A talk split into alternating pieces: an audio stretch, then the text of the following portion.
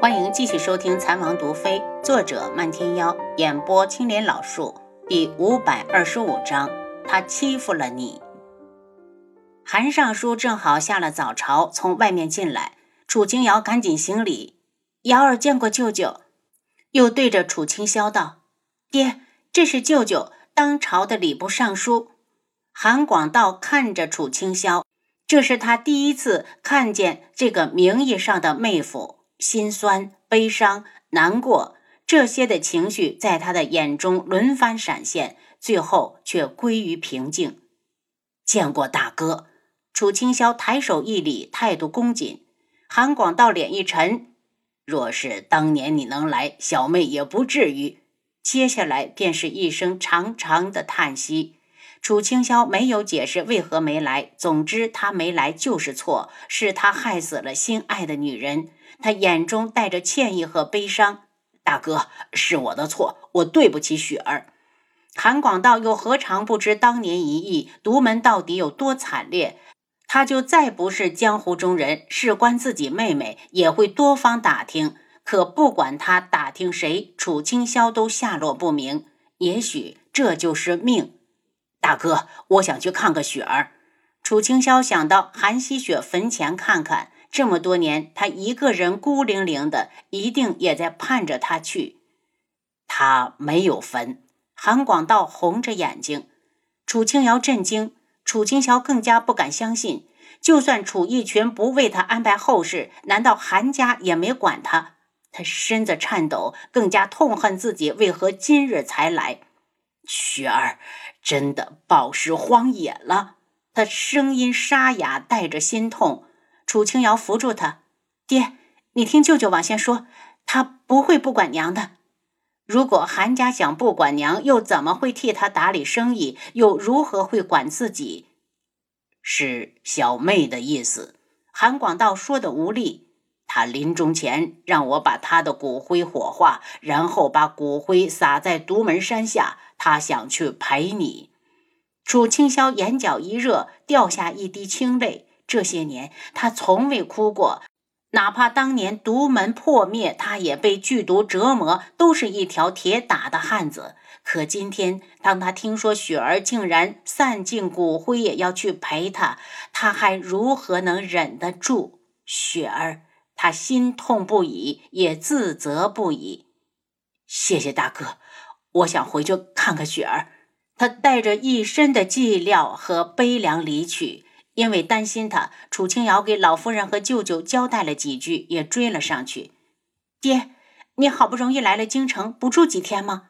见漫天妖正扶着他往城门的方向去。丫头，父亲还没见到轩辕志，自然要住一住。漫天妖眼中带着奚落，不知是对他还是对别人。他一愣，漫天妖这是抽什么风？楚清霄从悲伤中回神，看向楚清瑶。瑶儿，爹既然来了京城，自然要见一见智王。我把女儿交给他了，难道他都不肯露面吗？楚清瑶讪讪地笑了下。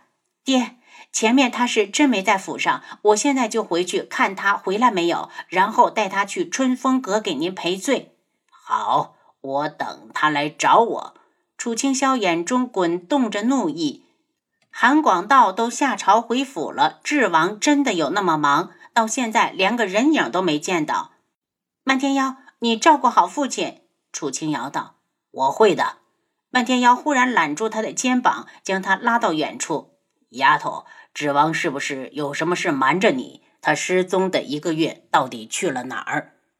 我会处理好的，只求你别在父亲面前瞎说，他的身子还不能生气。丫头，你信不信？智王回京之后的行踪，我一查便知。漫天妖放开他，走到楚清霄身边。父亲，我们走吧。楚清瑶心乱如麻，他没有想到这个时候父亲会突然过来，还有轩辕志那个不正常的，突然就领了个师妹回来，还不分昼夜的贴身照顾，贴身照顾。他讥讽的笑，一直共处一室，不是贴身照顾是什么？回到智王府，他直接去了天际阁。听七杀说，王爷带着嫣儿小姐去花园了。他想掉头就走，可父亲还在等着。到了花园，远远的就看到一黑一白两道身影，手牵着手在菊花中漫步。他觉得心像被针扎了一下，尖锐的痛起来。他向两人走去，脚步声惊动了轩辕志。他回头看到是他，问道：“阿楚，你怎么来了？”他话音方落，嫣儿就扑到他怀里，死死的抱住他不放。师兄，嫣儿好怕，嫣儿不想看到他。阿楚，等过几天我去和你解释。轩辕志的注意力一直都在怀中的女子身上，眼中的疼惜清晰的落入楚清瑶眼里。嫣儿不怕不怕，有师兄在呢。他声音轻柔，带着十足的耐性。轩辕志，我爹想见你。楚清瑶道：“阿楚，嫣儿离不开我，等他情绪稳定了，我就陪你去看他。”见嫣儿瑟瑟发抖，轩辕志把她抱了起来。嫣儿，我们不看花了，回房去。轩辕志，我帮他看看吧，我是大夫。楚清瑶觉得嫣儿肯定经历过什么事情，是惊吓过度造成的。不要，师兄，我不要看他，他是坏人。嫣儿的声音凄厉起来。不看，不看，我们回去。轩辕志抱着他赶紧离开。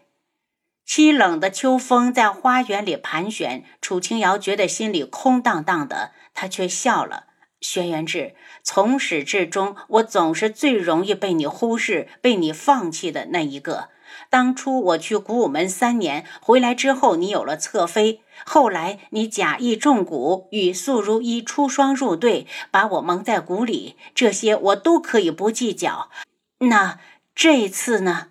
是不是在你心里只有这个嫣儿姑娘最重要？我和我的父亲都是外人，我爹身子不好，好不容易来一趟京里，想见见你，有这么难吗？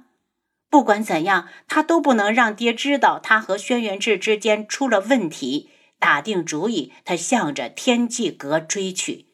到了窗外，听着轩辕志在里面轻声哄着嫣儿：“嫣儿乖，有师兄在，坏人都被打跑了。”师兄，我不想再看到刚才的女人，你把她赶走好不好？